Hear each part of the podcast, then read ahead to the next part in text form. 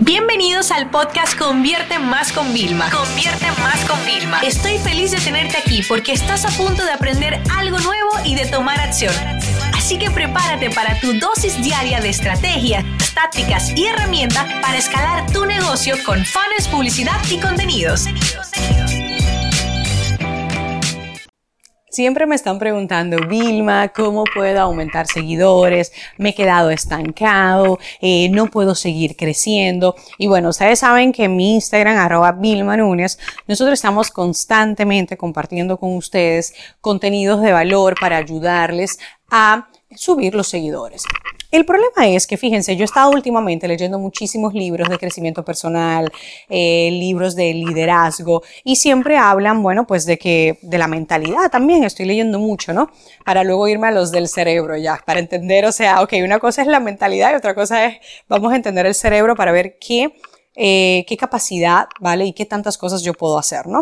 Y en este proceso siempre dicen, todo el mundo anhela grandes resultados, pero muy pocas personas están dispuestas a hacer lo que es necesario para conseguir esos resultados.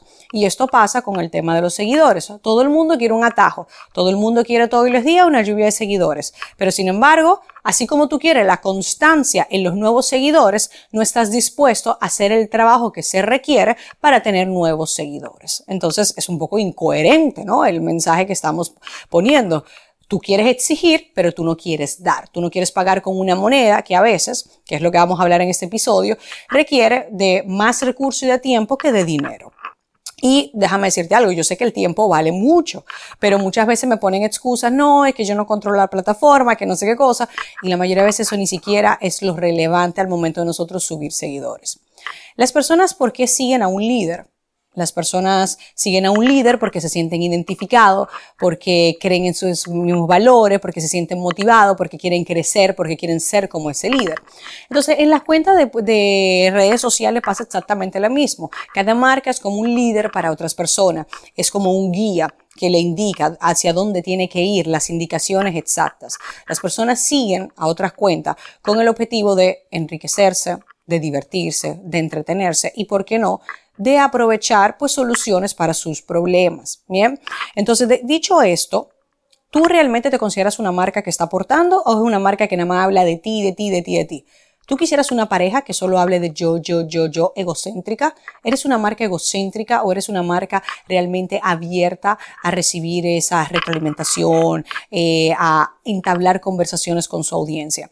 Porque si te interesa hacer lo segundo, te tengo buenas noticias. Lo único que necesitamos es un buen plan de contenidos, es decir, unos contenidos de base que eduquen. Y no me digas que no puedes educar porque vendes productos físicos. A mí siempre me dicen, Vilma, es que yo no vendo cursos online. Eso es una excusa que muchas personas me ponen para decir, no, es que eso está enfocado a cursos online. No, no me vengan con esas excusas. La realidad es que el 90% de las estrategias que yo utilizo para comercializar mis cursos se pueden utilizar para productos físicos y para servicios. Ahora yo te digo, ¿Tú sabes cuántas marcas de productos físicos a mí me están educando?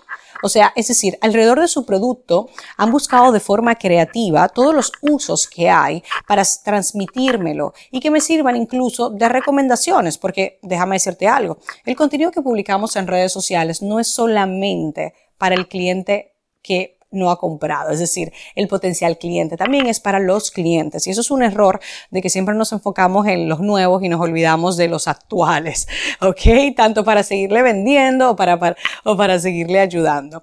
Entonces, dicho esto, te voy a poner un caso. Vamos a imaginar que eh, yo vendo sombreros, ¿ok? Cuando yo vendo sombreros hechos a mano, personalizados, que tengo una amiga que los hace, ella sube, mira, ella sube al influencer con, con el producto, sube también a clientes y eso está genial. Porque si habrás escuchado el episodio anterior de Funnel, sabes que eso ya es para el bar of the funnel, para convencer, terminar a esos prospectos que estaban ahí súper interesados en que cierren la compra, ¿no? Pero también me puedes compartir el detrás de cámara, de cómo estás creando los productos, de qué utilizas, de por qué a lo mejor utilizas cosas orgánicas porque te has dado cuenta, de que el sombrero te protege del sol y por qué es importante protegerse del sol. Inclusive podrías hacer una colaboración con expertos en, el cuidado de la piel, para que te refuerce por qué la gente debería siempre llevar sombrero cuando está expuesto al sol. O sea, fíjate cómo tengo una variedad. Y eso es solamente un solo ejemplo que te puse. Así que tu responsabilidad es que si quieres exigir resultados, si quieres exigir una lluvia de seguidores nuevos todos los días, estés dispuesto a provocar que esa gente venga. Porque fíjate lo que pasa, el buen contenido hace que la gente lo comparta, el buen contenido conecta, genera confianza y eso es lo que nosotros necesitamos. Así que vamos a darte algunos ya tips para concluir. Uno, cuida muchísimo tu perfil, porque también tu biografía es lo que te representa, ¿no? Si esta marca de mi amiga fuera fea, estuviera sucia, eh, como que, perdona, o sea, me imagino en qué condiciones, en qué taller estarán haciendo estos sombreros, ¿no? Muéstrate tu lado humano, comparte cómo ella sube, mira, son las 4 de la mañana, ya terminé 50 pedidos, etcétera, todavía para el Día de los Padres nos queda. Haz colaboraciones, como te digo, con influyentes que utilicen tu producto o con influyentes o prescriptores que te ayuden realmente a educar a tu audiencia y hacer que ya tu producto no solamente sea un deseo, sino pueda convertirse en una necesidad.